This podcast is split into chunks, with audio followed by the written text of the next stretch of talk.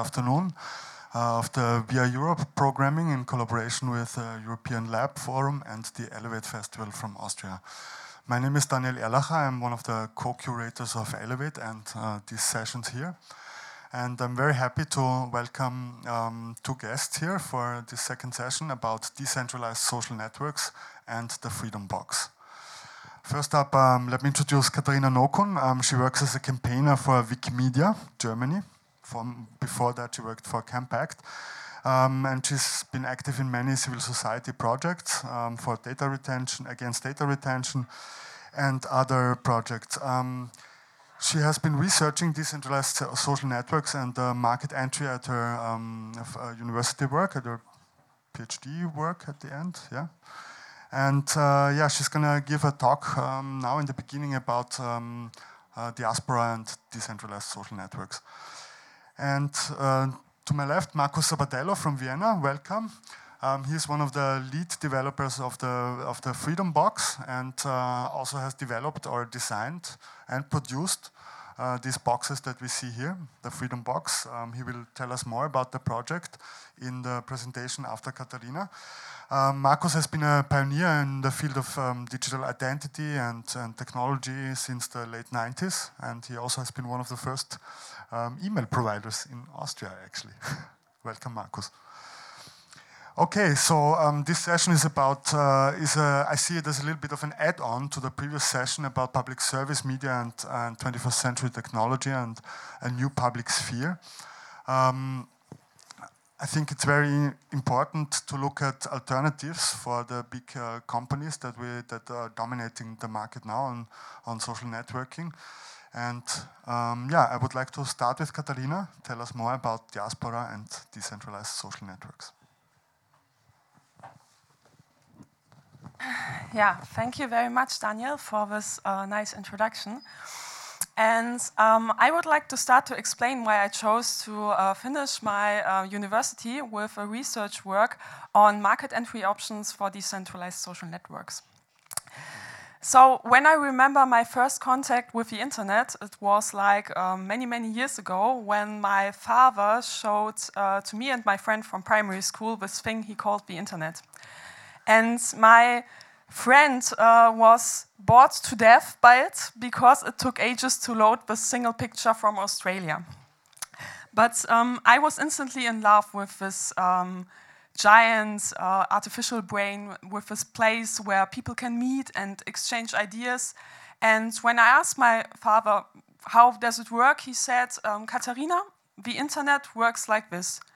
Uh, the internet is like a huge amount of nodes and everyone is equal and they are connected with one another. And I like this idea very much because it is about equality and it is also about distribution of power. And I thought, wow, this will change society. And since then, I was addicted, and the pay bill for um, uh, with our telecommunication provider was like exploding. Um, because it was expensive, it was it costed per minute back then. Um, yeah, many things have changed since the 90s, not only the music, but also the way how um, the internet yeah, is, has developed. And today we see this um, development that only a few large corporations control like uh, a large amount of data flows which go uh, through the internet, um, like for instance Google or like, for instance, Facebook. And when we talk about Facebook, um, we need to see that um, most or a large amount of private information we share on the internet is channeled through this company. And um, yeah, but that's maybe um, that's a fact. But why should this be a problem? And um, I think we should care because if Facebook was a state, then Facebook would have more inhabitants than Europe, than China, or than the Americas. And st statistically, every fifth human being on this planet logs in on, on Facebook at least once per month. And social networks are not only the place where we spread happy birthday messages or share pictures from festivals, but they are also the place where social protest is built, where public debates are decided. And social networks are today a very important place where people um, organize protests and call for action when it is needed. And it's also important to note that this is not only true for the Arab Spring, but this is also true for Europe. True for Europe. When we look at uh, the situation we had some years ago during the Euro crisis, there were many, many grassroots movements all over Europe, and many of them organized through um, Facebook groups. They make Facebook events for the demonstrations. And let's think about it, uh, what would have happened without this tool. Would, how would this movement have developed or looked like? And honestly, I was never a fan of Facebook. I joined Facebook very late in 2011 because back then um, there was this huge protest movement against the ACTA treaty. Um, I don't know who remembers ACTA. Okay, ACTA was a um, treaty, and uh, the European Union was debating about that. Then there was a huge um, protest movement, and I organized a protest movement in uh, my hometown of Hamburg back then, where, where I studied economics. And after the first demonstration, which was pretty successful, we had thousands of participants which uh, shouted "fuck ACTA," and uh, then we had the second meeting, and we were debating should we do a second demonstration. And politically, it made totally sense because then there, it was the week before, like um, the main decisions would be made in the European Parliament, so we should do a large demonstration, but we were not sure, well, uh, will it be successful or will it be a flop? And we were debating for two hours, and suddenly these two boys um, showed up at our meeting. They were about 15 years old, and um, after two hours, one boy just said, Well, um, I don't know how to tell you, but we already uh, made this Facebook event for this demonstration because we thought this is going to happen. And already several thousand people joined, and 10,000 are invited. And you know, we are not 18 yet, so it would be nice if you would just go to the police and register for us. And yeah, we were shocked. and then we had to decide, and of course, we said, yes, it's cool. Uh, we will support these uh, two guys. By the way, later on, they joined the, uh, the, local hacker club of the Chaos Computer Club in Hamburg, and uh, today they also are part of um, the movement. And at this point, I noticed without Facebook, um, these two boys would never have joined the movement. And without these two boys, we wouldn't have had the second demonstration, maybe. And um, I also had back then my first Facebook account, which was a fake Facebook account. I didn't register under my right name, under my real name, and uh, this is illegal. Facebook doesn't allow you to register under a fake name. And then I started to think, um, well, obviously this is a super powerful move, uh, tool for movements and all kinds of social initiatives. But at the same time, um, isn't it a problem that a corporation is like has such an amount of power and control about which maybe social movement is successful and which is not? And many things have been written about um, yeah, so, uh, the Facebook revolution and the Arab Spring and um, how much Facebook is enforcing democracy and freedom of speech. But from my point of view, or my experience, and also my research, um, unfortunately, um, this is only a fairy tale. Because the inconvenient truth is that once we had these old gatekeepers, which were newspapers and TV channels, which filtered which information we get. And today we have new gatekeepers, and they are these platforms. They are Facebook, they are Google, and so on. And just to make it concrete, in order to, un to understand, uh, that you can understand what I mean. Facebook uses algorithms that decides what uh, is shown to us on our timeline. We don't see everything which is happening with our friends and sites we like. There is an algorithm that filters based on, yeah, what they predict or what they think how we will react or how much interaction we will create, which is important for advertisement. And another example, um, ask Kurdish activists um, what they think about freedom of speech um, on Facebook, because during the last years, many um, Facebook pages of Kurdish activists were banned um, as a result of successful government requests. And there are many, many more examples all over the world that show that Facebook is really not like uh, this benevolent, uh, good place to meet where everyone is free to say whatever he wants and enforcing democracy and so on. But Facebook is a corporation, and often it puts uh, economic interests above human rights. So, but what is this business model? Um, in this business model of Facebook, we are not the customers, and many people think they are the customers because they are the users, and usually the users are the customers. But in such a business model based on advertisement, um, we are just the product being sold. And the real user, the real um, customers are the advertisers, and they pay for our interaction. And Facebook um, gives them like um, the most valuable currency on the internet, which is not data, but which is our attention. Because in a world full of information, um, to get a channel to a certain person which is interested, for example, in shoes or wants to buy a car or whatever, is um, a very, very valuable um, yeah, data set or channel. So this business is a gold mine because in exchange, what we get for giving up our data or giving the possibility to reach us uh, for advertisement, we get a service that costs the provider only pennies. And uh, in comparison to what the data set of a person is worth, um, when we take, for, for example, a user from the US, a data set from a US user for one year is worth several dollars. And in exchange, you just pay with a service which is worth pennies. So, but many think, people say that why should I care? Aren't there privacy settings on Facebook and uh, isn't this privacy thing not, not so important to me? And I would say yes, at some point you can regulate like your privacy on Facebook um, with its privacy settings, but only in a very narrow scope. And talking about freedom of speech and democracy and social movements, um, this very narrow scope is unfortunately not the decisive one. When we talk about the decisive privacy struggles when it comes to platforms and Facebook and so on, it's not about who can see my selfies.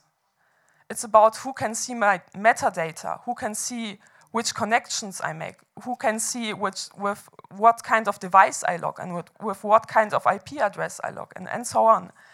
And um, unfortunately, on Facebook, I can make a lot of privacy settings um, and adapt this to my needs. But I cannot adapt this fact that Facebook collects everything to my needs because Facebook wants to collect it.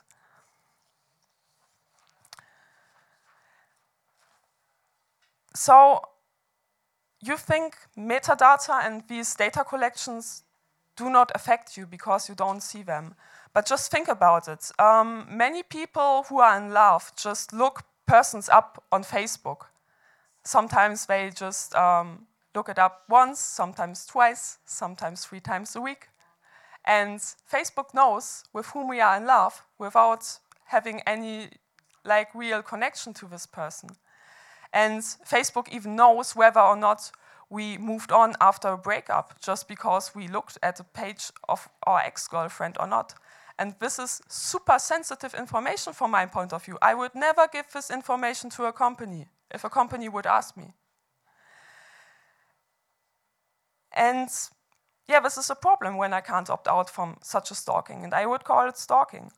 And when we come back to this uh, political sphere, um, we need to see that this similar sets of data, which can be used to stalk us um, on our like uh, behavioral um, data for, for advertisement, uh, the same set of data is a very dangerous weapon uh, when it comes to targeting activists.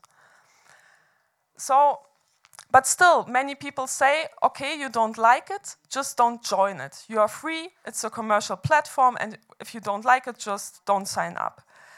And uh, other people say we also need, don't need to regulate Facebook because um, there will be another social network, you know, this digital market, everything is super quick, and there will be another social network, and then it will be become bigger than, than Facebook, and everything will change. Maybe Snapchat, whatever. But I would say no, it's not that simple. And um, based on that, I uh, did a research on market structures um, that affect social networks I want to share with you. So first of all, when we talk about market structures um, which affect social networks, we need to understand what the network effect is.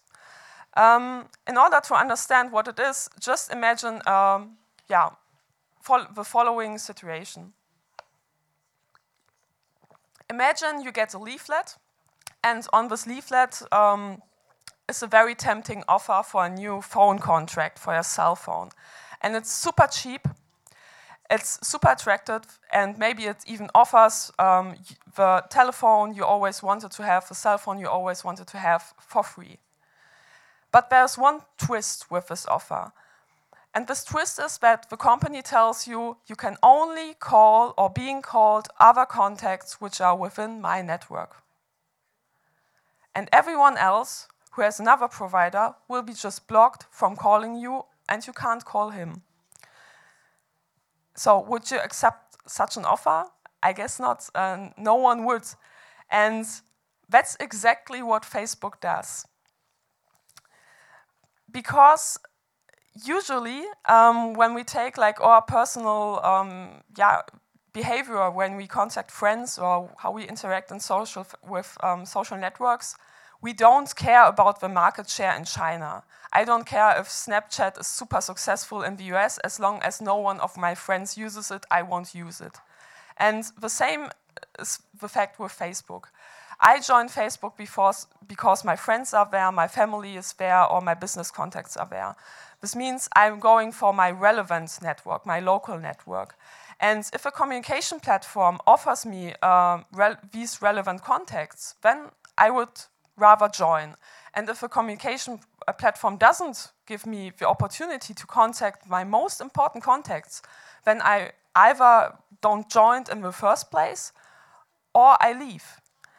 And since Facebook has the most users, Facebook is like the de facto monopolist or the de facto social network in Europe, um, we joined Facebook. To be honest, no one joins Facebook because of its awesome features. When you um, would compare it with other social networks, there are pretty much awesome social networks which are maybe better, also technically. We don't use it because of the terms of service, because no one reads them. They are, by the way, longer than the US Constitution. And yeah, we join Facebook because um, Facebook has the most contacts and Facebook doesn't allow for interconnection with our social networks. So either we join Facebook or we don't, we can't connect with the people who are on Facebook. And this market structure has very severe implications. When we, for example, say, yeah, we shouldn't do anything because um, the market will solve this problem, there will be another cool service and Facebook will then be gone. This means this other service will work exactly the same way. There is only the possibility that we have an exchange and then we have a new monopolist. And the funny thing, or the sad thing, is that we would never accept such a structure, for example, in the telephone market. It would be crazy. So, what can we do to change this? Um, the main difference between our like telephone contract and social networks is that our telephone contract uh, contract allows us for interconnection with other networks. So um, we can call any contacts we want, even contacts, for example, in Austria or in, in Germany, in France, wherever. And um, but corporate social networks like Facebook, they just refuse to do it, even if two social networks have the same functions. And one important fact most people don't notice is that it would be technically possible to do exactly that. It would be, for example, possible to um, establish a connection between Facebook and another social network, so I just can add a friend who is on a totally different social network. Technically, it wouldn't be a problem if just the two um, corporations would agree or the two social networks would, would agree. But it's not in the interest of Facebook to do that because once Facebook would like open the store, they would lose their monopoly. They would just lose their um, power to um, like us their rules and just say take it or leave it because then we would really leave. And yeah, this is a tragedy for the user because we, we are just in a super bad bargaining position. And this structure also explains why there are so many protests against, for example, new, um, new privacy um, laws or new privacy regulations on Facebook or new aggressive advertisement on Facebook. And all the users complain, they sign petitions, but Facebook just knows, yeah, they will stay. A few will leave, yes, but um, the rest will definitely stay.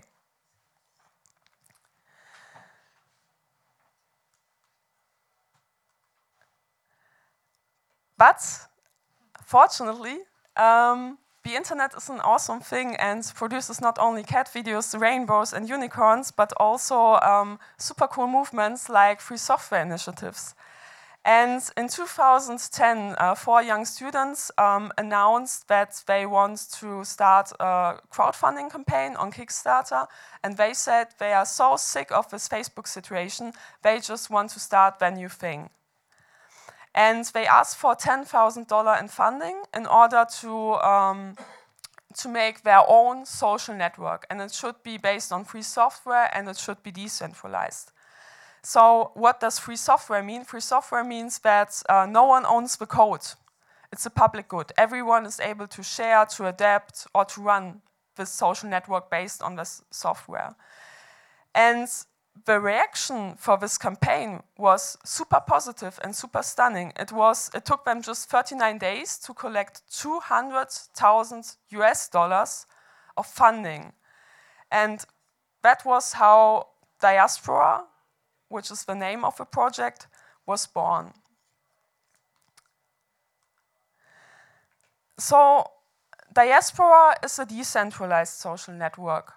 And in order to explain why this uh, initiative is, from my point of view, really uh, revolutionary, um, not only in a technical sense, but also from my point of view as, a, as an economist, we need to um, explain what decentralized mean, means. So to the left, you see um, a centralized design. Um, Facebook is a centralized social network, and you have just one owner or one one provider which sits in the middle like a spider in the web, and every data connection which is um, made inside this uh, network, for example, I write a message to my friend, goes to this one connection. This means um, the owner is in a very powerful situation. He can just flip a switch and maybe shut down the whole thing. Or we can, he can implement filters, or he can implement censorship. And on the right, you see um, the structure of a decentralized network. A decentralized network basically means that there is not one single entity that um, like controls data flows, but there are many different. So you can, for example, um, imagine this like there is one big social network, and inside the social network, there are many small social networks which are all interconnected with one another. So I can, for example, say, I have this friend of mine, his name is Björn, and Björn runs a server, a diaspora pod. So I join the server, and um, but I'm also able with, to communicate with people who joined other servers. And even with, with if one day Björn says, um, I want to quit this, I can just move to another server. So there's not one single person inside this network who is able to like uh, pull a switch and shut down this, um, this whole thing or to implement censorship. And that is uh, basically how diaspora works. But diaspora is also more than that because um, diaspora um, joined the alliance um, of the federation. And the federation is uh, a really uh, interesting thing. The federation is like an alliance between three different social networks, which um, have also a totally different um, technical infrastructure, but they just agreed, I let my users communicate with your users, and you, you let your users communicate with my users so that we can exchange. In this way, they are pooling their user base. And this also means another thing. This means that innovation and real competition inside this federation is possible. For example, uh, offers different features than Diaspora and Red Matrix is, for example, much more privacy aware than Friendica and Diaspora together. So when I'm rather this privacy aware guy, I can join Red Matrix, but I still have like my contacts with Friendica and Diaspora in place. So what's the situation right now with, um, with this federation? Right now, um, there are around about half a million registered users on these platforms and about between 15 and 20,000 users who log in at least once per month. And I analyzed the hashtag structure inside this network um, to get to know like what kind of users are on these networks and found out that they are right now a very rather nerdy community because the most one of the most popular hashtags was Linux and uh, GNU. and um, yeah, so why are, aren't there more people you could ask? And I think this this is a good question, and I think this is a question also these networks or we as a community of free software activists need to answer.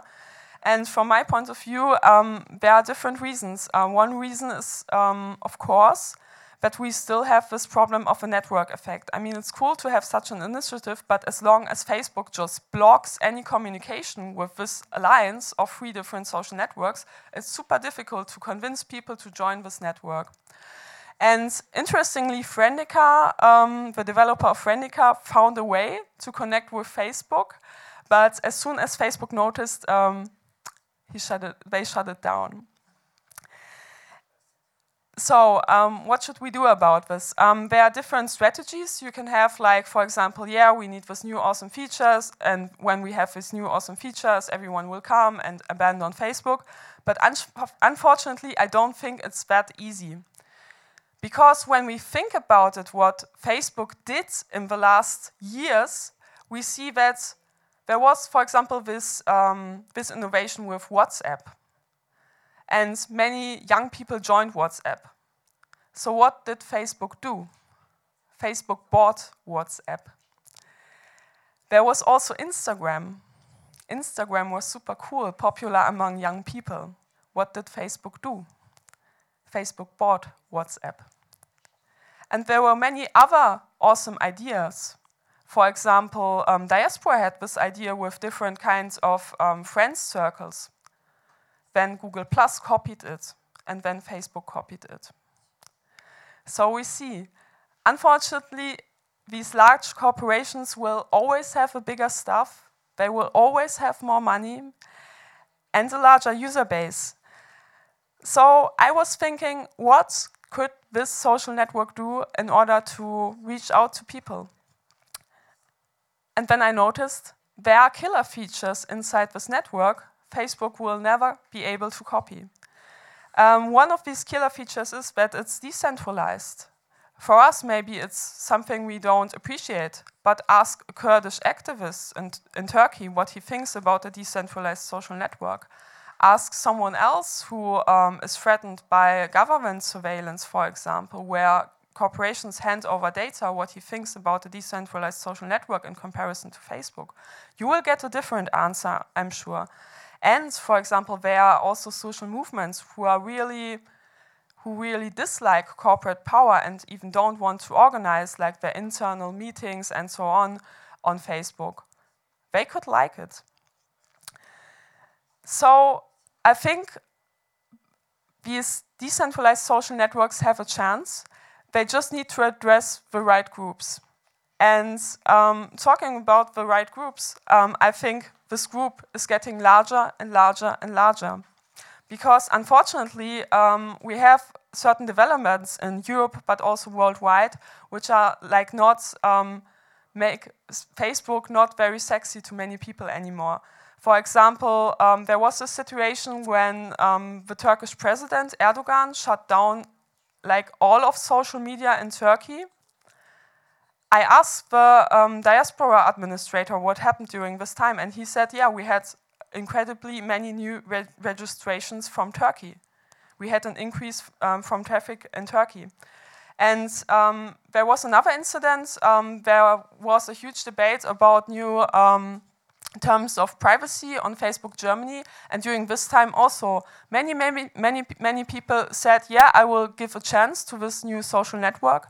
And also after the Snowden revelations, many people said, yeah, I just want to see what's there besides Facebook.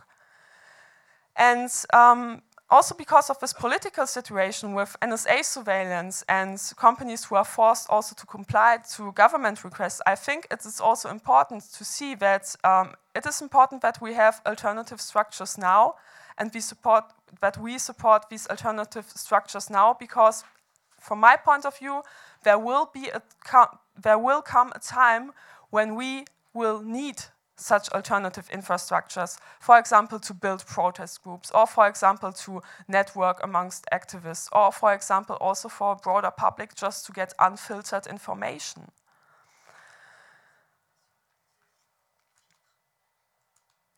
So, in the end, um, what can I say? I still believe in the idea of um, free software and the internet as a catalyst for democracy and freedom of speech. And for me, programming free software such as Diaspora or other alternative social networks is also a political act because you say, I'm not content with what companies offer to me. I'm not content with a structure that one big company can like decide to shut down protest groups or whatever.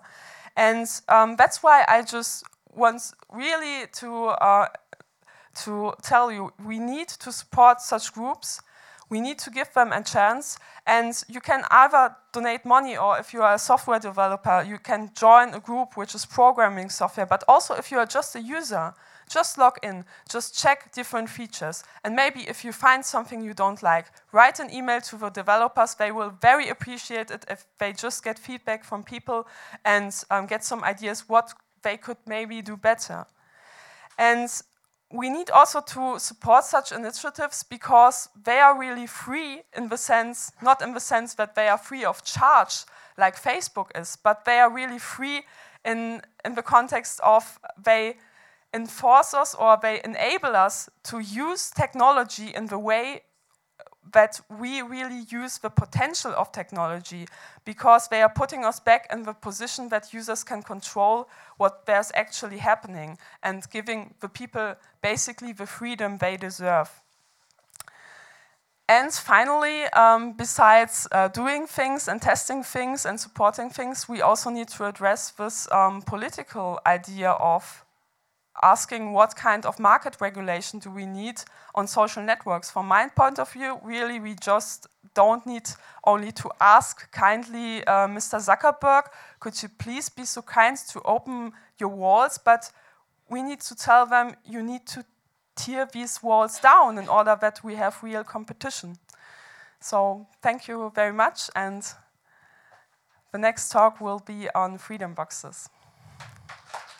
Thank you, Katharina. Thank you, Katharina. Um, I want to point out um, one thing that we could do is make up a political pressure or talk to politicians to actually make a law that regulates Facebook, for example, in a way that we could export our data from Facebook. Imagine you have a little button on Facebook where you can export your contacts, your messages, everything that you do there, and then potentially import it in another social network. That would give us much more freedom, like we have it with our telephones. Imagine like uh, Katharina said, that would be the case with the telephones. Um, we're going to do a Q&A after Markus's presentation, so if you have questions or more details, we're going to do that after the presentation of the Freedom Box. Okay.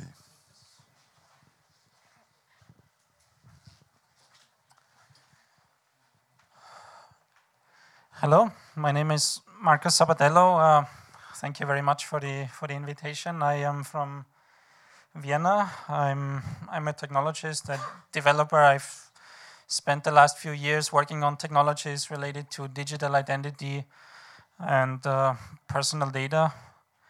I've spent a lot of time in, in the US, in, in Silicon Valley, so I know the culture there a little bit, unfortunately. Uh, there's, a, there's a conference, for example, called the Internet Identity Workshop in, in California, where people are trying to figure out how to work with identity and, and data on the internet. Um, the Freedom Box is, is one project that I've been, been working on for a while. I've also contributed to other decentralization projects, Diaspora a little bit in the in the past, but I really really like the, the Freedom Box. It is a personal server, it is a small device. You can see two of them here. I have two prototypes. This is what it what it can look like. And um, and the idea is you, you plug this in at home, and it's a way for you to uh, to really live this idea of decentralization and to achieve some some privacy and to take back control of your identity, your data, your communication. So basically, this is a server, and this is where you can run, uh, for example, Diaspora or a lot of other applications that uh, are basically alternatives to to the ones that we don't like, the the big ones. Uh, can run some of the things that, for example, our friends from uh, Framasoft are also offering. Uh, if you were in the previous talk, they tried to come up with an alternative for, for all these centralized systems. And with FreedomBox, the idea is to to host them yourself. So you basically you don't have to. You're not depending on any company. You don't have to sign up for an account somewhere. You don't have to rent a server somewhere. You just you just have it at home, and uh, it's it's a way for you to to own part of the infrastructure, right? This is decentralization on the on the lowest level, on the on the hardware level. You have you have the box at home, and that's where where you have your data. But it is online, and you can communicate with with your friends. So there's an interesting analogy that I that I hear sometimes in the communities that I'm I'm involved with. Uh, some people say that uh, computers used to be something that most people didn't have, right? Computers were very expensive. Only large companies or universities could afford them, and you could you could go there if you were an employee or a student, and you could you could rent some time on the on the big computer. And now computing is is personal. We we all have computers, right? And at some point, something similar happened with internet connectivity. Internet was something that that you could only get at, at libraries or universities or at your large corporation, but you, you didn't have internet at home, and now we, we all have it at home. And again, something like that happened with mobile phones. It was something that lawyers had or CEOs, but we didn't all have a, a mobile phone. And, and perhaps now is a time where uh, servers are something that we go to large corporations to. Uh, to use their servers to, to have our data there at Facebook, at Google, and so on, and perhaps we perhaps there can be a movement where servers can can become personal and we can have our own uh, thing, our own home online where we where we host our our information. Um, so this is we, we've already talked about this many many times. I don't have to don't have to repeat it. So the idea is to move from all these these bad things that we have on the left. it's interesting. I have exactly the same diagrams that, that you also showed. Uh, this is actually, yeah, this is a different, uh, this is the distributed one rather than the decentralized one in the original paper from 1950, 1956 or something, really old paper where these concepts were, were introduced. But but, but the, the, the, general idea, you know, want to move from that world centralized to decentralized or distributed or, or federated is not the same uh, concepts, but, but similar, similar ideas. Um, there, there, are lots of different terms. Some of the terms that I, I know or I've been exposed to is, is user centricity, sovereignty, uh, where I don't have to depend on on anyone, where I have my own server, my own my own personal infrastructure. So I will just um, mention a few of the things that uh, that the Freedom Box can do. That uh, if you if you plug this in at home, what can it possibly potentially be used for? And again, it's it's basically alternatives to the big companies that uh, that collect and abuse our our data. So instead of using something like Facebook, we can use can use Diaspora or GNU Social is, is another one which uh, which is, is currently the one that's being used or considered for Freedom Box. So it would be interesting if GNU Social and Diaspora are part of this federation that you talked about, and if these these two uh, code bases are are compatible. We could talk about that a little bit later, maybe so basically, for most of the centralized services that there are out there and that have these obvious problems, uh, we're trying to come up with some alternative for, for Freedom Box. Instead of uploading our files to Dropbox, we can upload our files using OwnCloud or the Seafile software. I don't, I don't know if you know them, but they, they run on the, on the Freedom Box. instead of using something like uh, like Gmail, we can have our own email email client, email tool, email application running on the Freedom Box, uh, which helps decentralization, but it also helps uh, cryptography, for example. You know, one of the ideas of the of the Freedom Box is is also to make things easier that have already existed for a long time, right? Uh, sending encrypted emails has been possible for for decades, uh, PGP, but but still nobody nobody does it because it's just too too complicated. So if you have a little application on the on the Freedom Box that you can use at home and that helps you send encrypted emails, manages your cryptographic keys, then that's also uh, just uh, nothing nothing new really, but just um, to make it make it easier to use uh, some of these alternatives. And uh, and then this is where it, it gets interesting. Uh, who knows? Who knows OpenID? Have you have you heard of OpenID? Some some of you. Okay, so this is this is the idea. How how does my identity on the internet work? How can I log into websites? And today, how how do I log in to websites? I either have username and password at every at every single different website and log in with that, or I log in with uh, with Facebook or log in with Google. Right? You have these buttons. You click on them, and then you log into a website with your with your Facebook account. And then, of course, Facebook.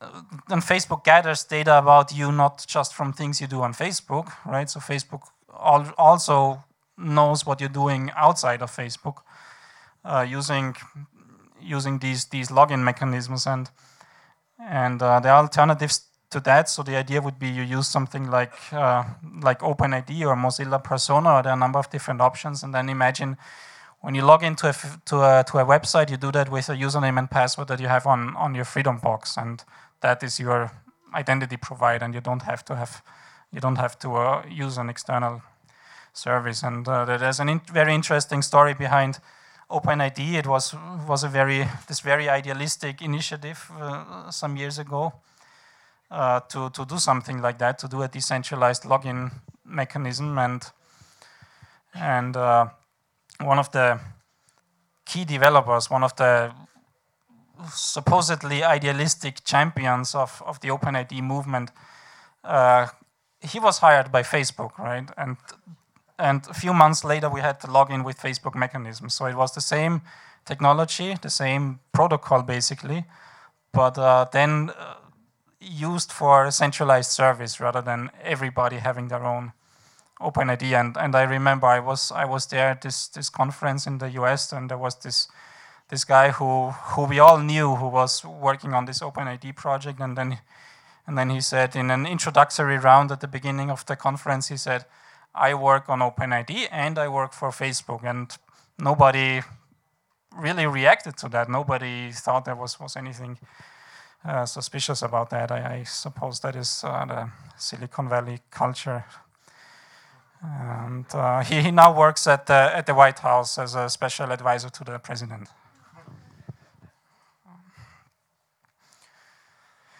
So, and, and this takes me, I think, to the most interesting part or the most interesting questions when it when it comes to decentralization and and privacy.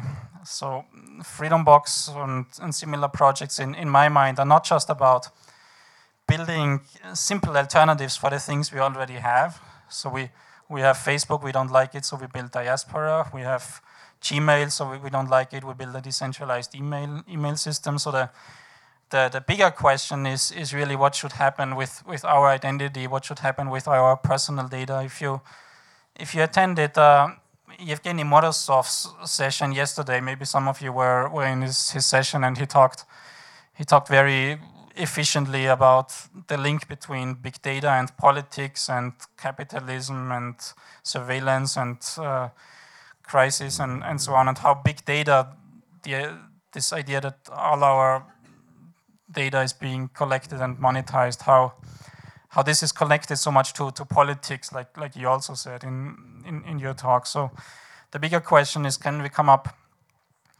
with some mechanism where I am in control of my identity, I am in control of my personal data, and to come up with some generic framework, some kind of generic architecture and technical protocols um, the, the internet was not was, was created without any sense of, of personal identity, right? The internet has sort of machine identity and a concept of machine identity. It has IP addresses, it has DNS names and so on, but the internet was never built with with any uh, framework or architecture for personal identity, and that's why it's it's such a mess right now. But there are some concrete initiatives, some concrete ideas that that people are working on that are also getting some political support. Uh, that could be, of course, for my data, my identity on a freedom box. And then one example, for example, if I go to to Amazon or maybe some other company, Amazon has has its own problem, but I go to some kind of website, some kind of company website online, and I, I buy a few books, I buy some things, I want to interact with that company, I, then I want to check out, I want to get the books delivered to me, and and I want that, that company to have some of my information. I want to share my address and maybe my credit card information with that company that I'm interacting with. Uh, but I don't want to create an, I should not have to create an account on that website. I should be able to have my data at a place that I control. And then when I check out, when I click on that checkout button, uh, there should be some kind of screen where I can set the terms of this relationship. So, for example, uh, there's an initiative user user terms or, or, usage terms where I could say where I could say, okay, Amazon, you can uh, you can access my my address. It's here on my Freedom box. I give you access, so you can get it from there, but you have to uh, delete it after a while, or you cannot share it with with advertisers. Um, and then we have um, sort of a generic mechanism that, that turns the existing system upside down. That there's even a name for that. In, instead of instead of customer relationship where companies have a huge database managing all their customers, you would have something called vendor relationship management where I can I can manage my relationships with with companies and I can I can control what they what they see about me. Um, and there is some so there are, there are some communities working on that, and there's even some political support. There's there's a upcoming conference later this year called My Data uh, 2016. It's being promoted by the EU Commission. They they have sort of a small working group uh, trying to to figure this out and promoting ways for for European citizens to take back control of of their data.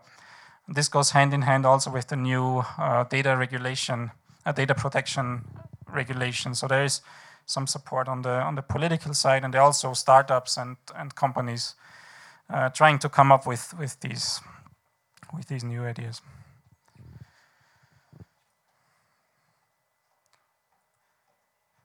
Uh, this was very, very abstract. I know this is what, what the Freedom Box could actually look like. This is one, one screenshot when you, when you have it at home and you're accessing uh, some of its functions. There's, there's, you can imagine there's a list on the on the left side with all kinds of, of different functions like diaspora or an email client or Tor for, for hiding your, your IP address for being anonymous. And uh, we are going to have a, a workshop uh, tomorrow. If, if you're still here tomorrow, we will uh, take these, these prototypes and you can come and, and experiment with them, uh, see what it, it can do. Uh, Freedom Box is, is an open source project. There's a, there's a worldwide community of developers. I, I didn't uh, in, in invent it. I'm contributing to it, like my colleague Michael. Michael, if you can get, get up just for a second. Michael is also has also been working on the on the project for, for a while. And uh, and feel free to, to come to the workshop. Would would be nice to to look at it and, and discuss it. Thank you.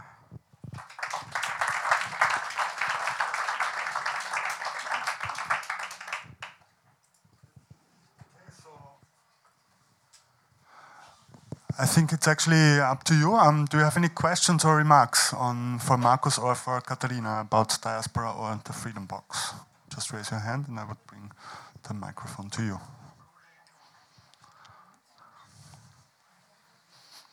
Yes. Um, you talked about uh, PGP being too hard to use. uh, how easy is it to use the Freedom Box and install it and everything that you have running on it right now? How much time would that take to get up, up and running? Well, so first of all, a lot of the things I talked about are, are utopian visions, right? Today I cannot go to Amazon and tell them and tell them you're not allowed to, to store my data. You have to go to my Freedom Box and use data under my terms. That doesn't doesn't exist right now. But but there are email email clients that that help you with with your PGP uh, encryption, and so that that exists. That that is reality. And and how hard is it to get a Freedom Box up and running? So right now. Uh, we have a few prototypes. They're not available right now. You cannot actually go somewhere and, and buy a Freedom Box. Uh, if if you want one, uh, we can. I can put you on a list and tell them tell you when they're available. But uh, you can also install Freedom Box on any kind of hardware that you have already. So Freedom Box is not is not just that. Uh, Freedom Box is a software project. You can install it on on a Raspberry Pi, on all sorts of different hardware, on some old server that you that you still at have at home. Uh, but it, it, does require some technical knowledge, so you you have to kind of know how to how to get a, a software up and running. Unfortunately, right now.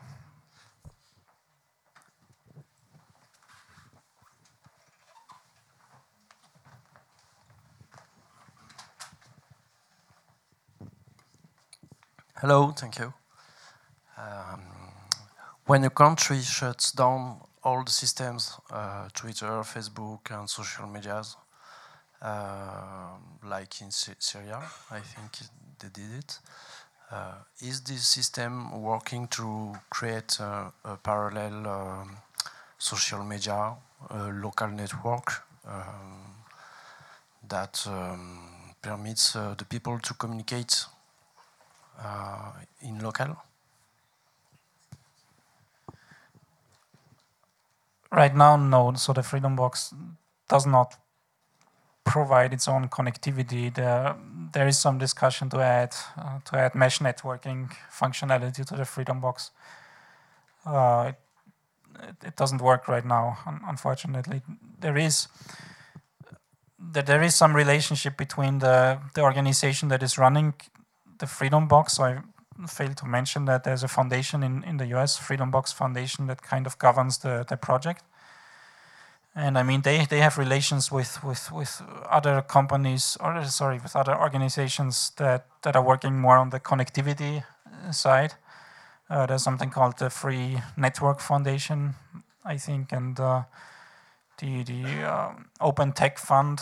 Um, there is a, a, conference in, in Spain every year, the Internet Freedom Festival. So there are some communities that are kind of linked to these communities that are working on this part of the problem, but right now it's not, it, it's not easily uh, functional.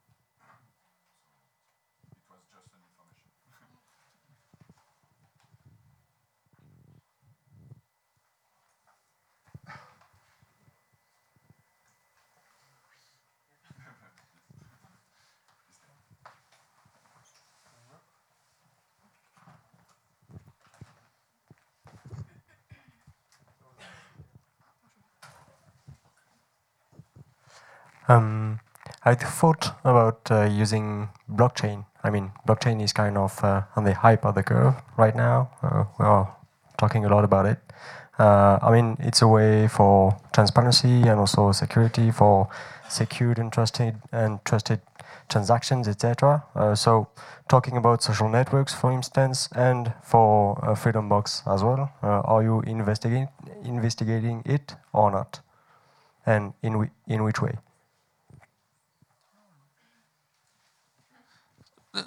Who are you ask? Are you asking me? Oh, Freedom Box? Or? Both of you. I mean, I, I I've been following blockchain very closely for, for myself. I've compiled a, a, list of around 40 projects already that are trying to somehow use blockchain for, for identity and, and, and personal data. I, I think you have to be very, very careful. I mean, the interesting thing about blockchain is that it is it is decentralized, it is distributed. In, in, in theory, it can probably be used to empower individuals to make us independent from Google and Facebook and, and so on by registering our identity in, in the blockchain. Uh, the, the paradoxical aspect of this is, of course, that it is mostly banks that are investing hundreds of millions of, of dollars in startups that are somehow exploring blockchain. If you were yesterday in Morozov's talk, he was extremely critical of blockchain and he, he said it will most likely be used in, in some way to, to just oppress or, and exploit internet users in, in some other way. But I am very interested in it. There's, um, there's a conference in about two weeks from now in New York at uh, at the UN. It's called ID 2020. Uh, you can look it up. It's the idea is to provide identity, also digital identity services to the most vulnerable people in the world who don't who don't have that, like uh, refugees who don't have a valid identity. And uh, there's this collaboration between the UN and the World Bank called ID 2020, and they are looking, of course, at, at blockchain to somehow bootstrap or start an, an identity system that is independent from any any centralized uh, actor. So I I am not, not sure what exactly it would be used for. I think most likely it will it will be used for replacing uh, naming services, replacing DNS, uh, right? If I want to register my identity, no matter for which service, no matter whether for diaspora or for email or or this kind of data sharing, the, the user-centric data sharing, these these kind of ideas where I share data under my terms for, for all of this, for all kind of, for all types of communication. I always need some kind of name. I always need an email address or an IP address or a or a username or a physical address or a phone number. I always need some kind of identifier to to connect to people or organizations to make any kind of communication happen. And I think that's that's what blockchain is, is used for to register these low-level identifiers in a in a decentralized way and not and not with ICANN. Um, one of the biggest problems with this question of decentralization or distribution is that you can talk as much as you want about you know freedom of speech and freedom of information and why it's important. The problem is that it will convince some people, but it will not convince the majority because the majority of people they decide to use a tool when it works, when it's convenient, and it's the problem we have with Facebook, for instance. I know many, uh, you know, activists in the Middle East they still use Facebook, even knowing that they can be spied on by their own government because uh, it's the, the best tool for outreach. And they know it's bad for privacy, but still they use it. So, uh, how do people uh, working on diaspora or Friendica cope with this problem of providing a better tool? Not only a tool uh, with which you can communicate in a decentralized manner, but a better tool than Facebook. And so my question about the Freedom Box would be similar. Do you have uh, an idea of the time it will take for my mom to be able to use it? Because, for instance, I- have been waiting for a tool like that for ages, really. But, uh, well, I, I'm a geek, so I, I can deal with it. Well, I don't have my data at home. I have it uh, uh, in a small company hosting my data and it's okay for me and that would be an improvement but the, the real uh, the real problem is my mother or my father. And could it also be used uh, to host uh, another people's data? Because uh, well let's say for example that for uh, NGO activists in, I don't know, Egypt or Syria, having their own data at home would be the worst idea ever And even having their own data in their own country is a very, very bad idea. And for these people, the best idea is to have their data somewhere, uh, somewhere else, for example, in Europe, at a friend's home. So could it work as a, a solution of that type for other people in, uh, in dictatorships?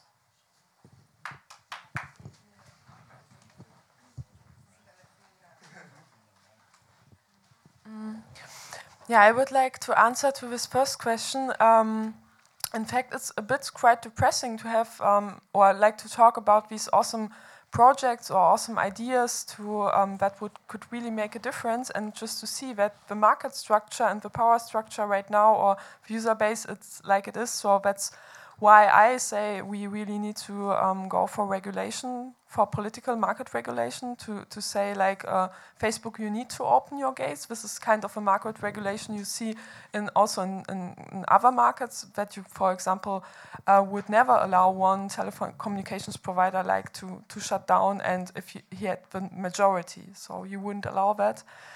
And um, I mean, the other strategy is, um, I think, just to ask small groups, because I think there are small groups um, you can reach with, with such alternatives when they have more communication inside the group than like out, the need for outreach. For example, when you have like a working group and they are really interested in having like a space for their working group and they don't need to have contact with like um, all of their family who are on Facebook, they just need a place to work. So, um, that's a question also some developers of um, diaspora or other networks have. Um, they ask groups, what do you want to have? And for example, they also have um, interesting requests. For example, there was a group um, of youth workers in Germany, and they said, yeah, we would like to organize our events or also our meetings and uh, or work in a privacy aware, aware uh, privacy aware, uh, aware way and we would like to have a diaspora server of our own, but we need like a calendar function and also um, geo geolocation data implementation. And um, yeah, that was the problem that in this quick time, um, the development team could not provide these features. But um, for, um, for the next year, um, as far as I know, there should there should come like a chat and with group chat function and also a group feature which could allow like more addressing closed groups like don't you want to work like rather inside a friendly space? And this could work. And in fact uh, an interesting thing most people don't know facebook was like not the only single uh, or the first social network there ever was. And it's not because of that uh, a monopolist but uh, when Facebook came out, there was at the um, same time, for example, um, MySpace was like the leading company, and there was also Friendster. And what Facebook did is they uh, provided, um, they targeted a certain group. First of all, only Harvard students, and you even needed a valid Harvard address to register. And then after they always they um, reached a critical mass in one university, they expanded to another group. And only after they reached a critical mass, they expanded. And I think, from my point of view, this would have been the better like market entry uh, strategy for decentralized social networks than just saying, um, yeah, everyone is welcome. Of course, this is nice, but from a strategic point of view, as an economist, I would rather say go for a small group and then try to convince the majority and then expand. Um, if I may add, there's, I think there's something very important to differentiate um, in activist groups, for example. The one topic of outreach, how do we reach many people? And the other thing, how do we organize and communicate among each other and share the information among each other, our pictures, our meetings, our everything. And I think now it's combined. It's all happening on Facebook, and I think that's really problematic. And if there would be alternatives, uh, then we we could use them in a way. I like to compare. I, I always like to make a funny uh, com comparison uh, with the food system. I think in the food system, it, it really developed in a way that we are much more aware and organized differently how we get our food. Community supported agriculture, organic food, this had really developed. I like to compare um, Facebook with McDonald's. Um, you're, you're meeting there, you're sitting there, you're spending your time there. It's nicely designed, it has, you know, it's cheap or even for free, uh, but it's not really a good place. It's not healthy. And uh, it, it, it, the, the alternative on the organic market or to, to know more about the food that you consume actually is, is, a, is a process that requires a little bit of more time. This is like, you know, when you inform yourself a little bit more about what's, what's inside and maybe look at alternatives and, and use them also. I think this is a process that is slow, but it, it needs to be done. It needs to be, we need to be aware that it's really unhealthy to eat at McDonald's every time. But it's, it's less a problem to put a flyer into McDonald's rather than sitting there and organize. I think that's an important distribute. Markus, about the Freedom Box, there were a few questions. Yeah, maybe one, one comment about the usability. Can can my mother use it? I mean, in, th in theory, the, the Freedom Box was designed for that. The Freedom Box was was designed to make it as easy as possible to use some of these tools uh, that exist. So you, in, in the idea is you just plug it in and then and then you have it and, and then it works.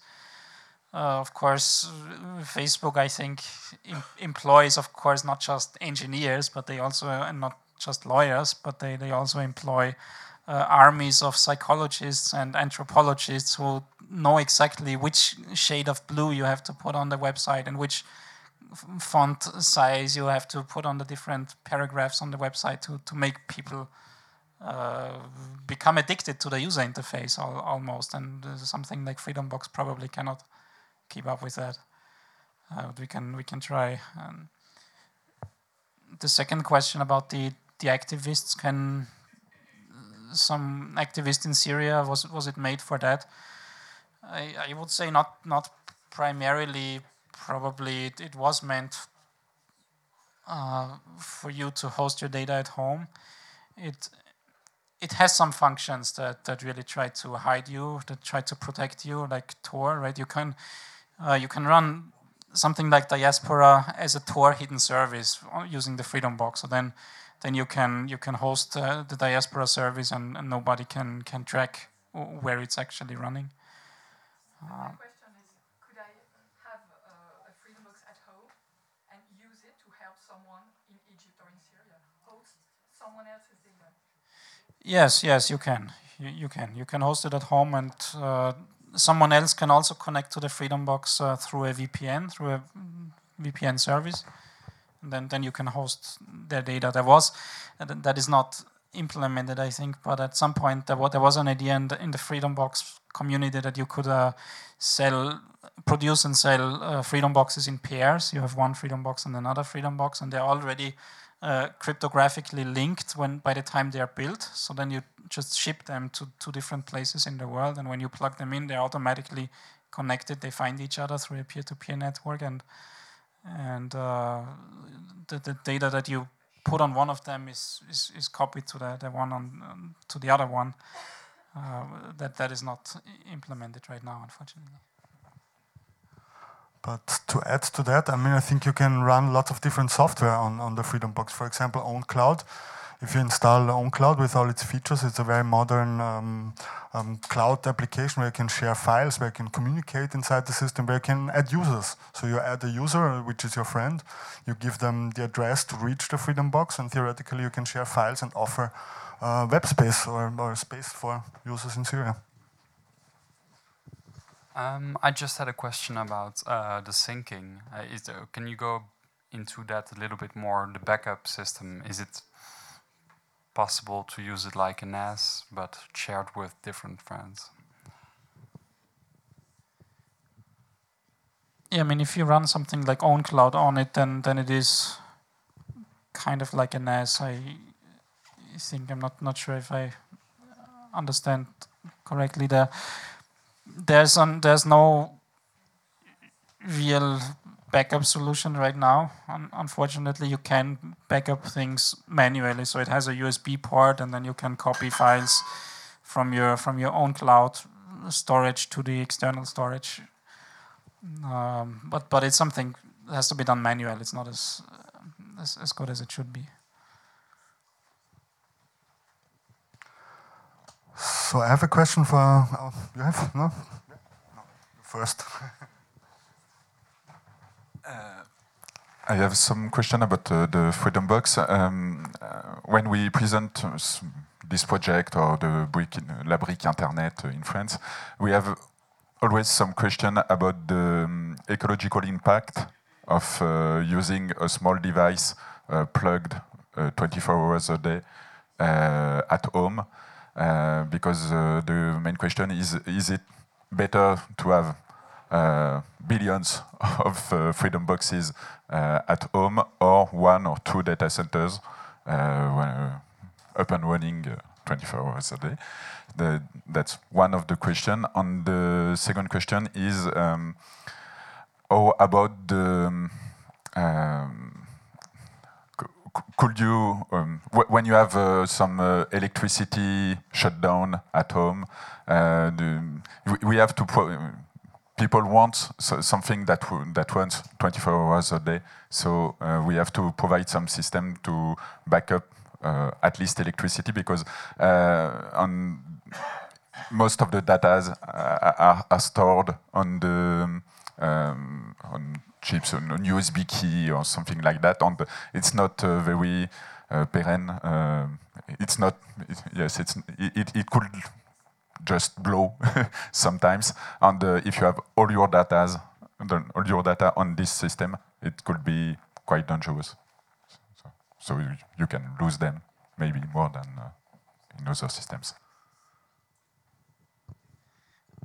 Yes, I, I, I agree. Like I said, there's no really good backup solution right now. If if if there's a hardware problem, then then you lose the data. Uh, I mean, it again the Freedom Box is a software project. You can install it on different hardware, so you could install it on a on, on a piece of hardware with a with a RAID system where you have redundant hard disks. Uh, then then you're safer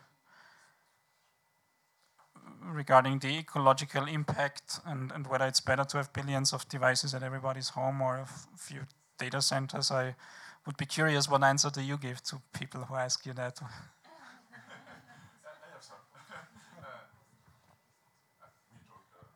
uh, my answer is I, I don't know, so maybe if, if you have an answer.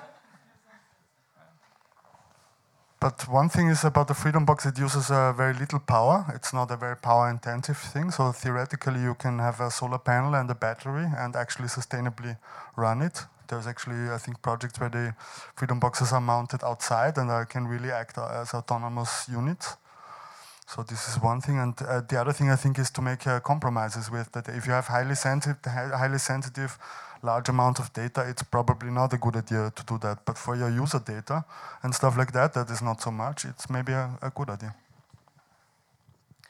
I mean, also with this um, with this ecological argument, you could like argue that you only should use software as a service, like everything in the cloud, and just a very stupid basic terminal, and no like real operations on my system. And I would say, of course, this is, but it's not only about ecological effects. It's also about uh, like freedom. It's about uh, political sphere and so on. And I know we, I think we share all these uh, ideas and know all the arguments. So, yeah, that's what I would answer, I guess.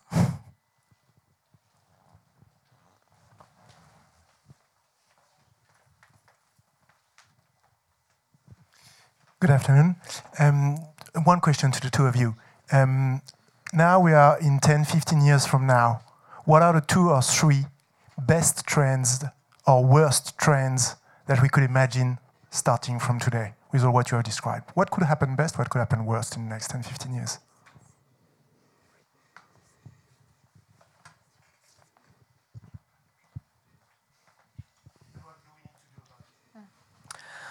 I think the worst thing that um, can happen, from my point of view, um, in Europe is not something technical, it's a political thing. Um, you know, I'm a privacy activist and not only um, against like surveillance from corporations, but also against surveillance from governments, and sometimes this is interconnected. And when we see the rise of right-wing parties all over Europe, then I'm threatened what like Front National or, for example, in Germany, AfD or uh, other governments will do with tools like, for example, data retention or with um, also other private information or how they will maybe um, yeah, post requests to operators. And in this case, for example, when um, like the government would request um, a certain set of data from activists, maybe like normal activists who are um, against nuclear power, whatever, nothing like serious. Um, and the government will say, we want this data. And um, then the company would maybe say out of economic reasons because they, they see, yeah, this is a huge market. We don't want to lose this market because when we don't comply, then maybe we will be blocked in the whole country, so we comply. So I think from my point of view, this is really the worst thing because then we have a situation that all the, these worst bad things, these bad developments in the um, economic sphere and in the political sphere, they bam combine, and then we have a situation um, which is, from my point of view, not, not a democratic setting anymore. Yeah. Uh, the best thing. Um, I think the best thing, from my point of view, what I discovered during my research, or what, what I saw during my research on um, on um, free software and diaspora and other projects, how many people are really dedicated to this, how many people um, are spending hours, IT professionals for, who usually get uh, several hundred dollars per hour, they just spend all their weekend programming software which is for free. They give it as a present for, for people and they really are believing in this idea. Not everyone is going to the White House or to Facebook. And um, yeah, that's that's what I think is the beauty of the thing that um, this community is actually growing, it's spreading. Um, two weeks ago, I was in a free software conference um, at a university where many many young students said uh, said besides uh, my university staff and my paid job, um, I develop free software because I believe in this idea that um, I want to share knowledge and empower people. So this is the worst and the best.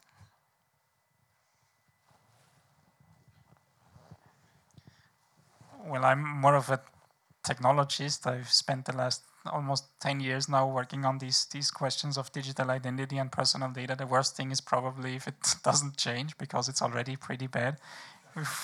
Just all our data and all our identity remains with these large players. I mean, many people already equate the internet with Facebook, right? Where is my data? It's on the internet. It's it's on Facebook. That's that's the same thing and Mark Zuckerberg's vision is is that Facebook is your is the place where you have your digital home, your digital identity, and all and all your data, and and then it is shared with with websites when you when you log into other websites, and it's still linked to Facebook, and it's still controlled by this centralized thing. So it, it can get a little bit worse, but maybe not not much worse.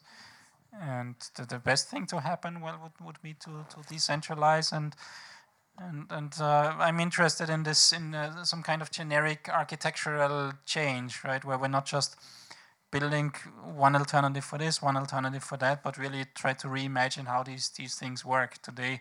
Today, our identity is always given to us by someone. I already, I always sign up somewhere for an account. I get a username and password, and then I can edit my profile there identity on, on the internet is never something that I create, but that's how it should be. It should be, I should have sovereignty, I should have information about myself should come from myself and be managed by myself and should not require some kind of external company to uh, to manage it, it, for me and maybe with things like blockchain or, or semantic web or, or distributed hash tables or peer-to-peer -peer networks there are lots of technologies that can maybe enable some something like that. In in Yevgeny Morozov's words, he called the current system something like a digital feudalism, where we are the, the, the servants of medieval feudal lords. Maybe we can build the technological architecture that, that will bring us into some kind of uh, digital enlightenment.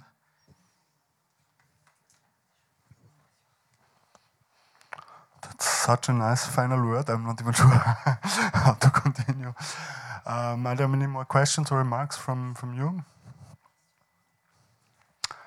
Well, then I would like to conclude this session. I would invite you to join tomorrow a hands-on workshop with Markus and uh, Michael at 10 a.m. I think it's upstairs. Um, you can test the Freedom Box, you can check it out, and you can learn how to use it and pre-order it maybe. and yeah, I would also encourage you to look at Diaspora, check check it out. I think this is also what motivated me to curate this panel. I saw Katharina's talk at the Chaos Computer Club, and I, I realized for myself that's really it. That's the best thing that can happen. That most people realize we need to build it up grassroots, like we did it in the food system. We're not leaving it all to the corporations. We're not just McDonald's, Nestle, Danone, Burger King, and so on. We build our own. We, we make connections to a local farmer, like we make connections to a local uh, diaspora pod or something. And we connect with each other and use this kind of systems to build up a grassroots uh, thing that, that works differently than the, the other corporations.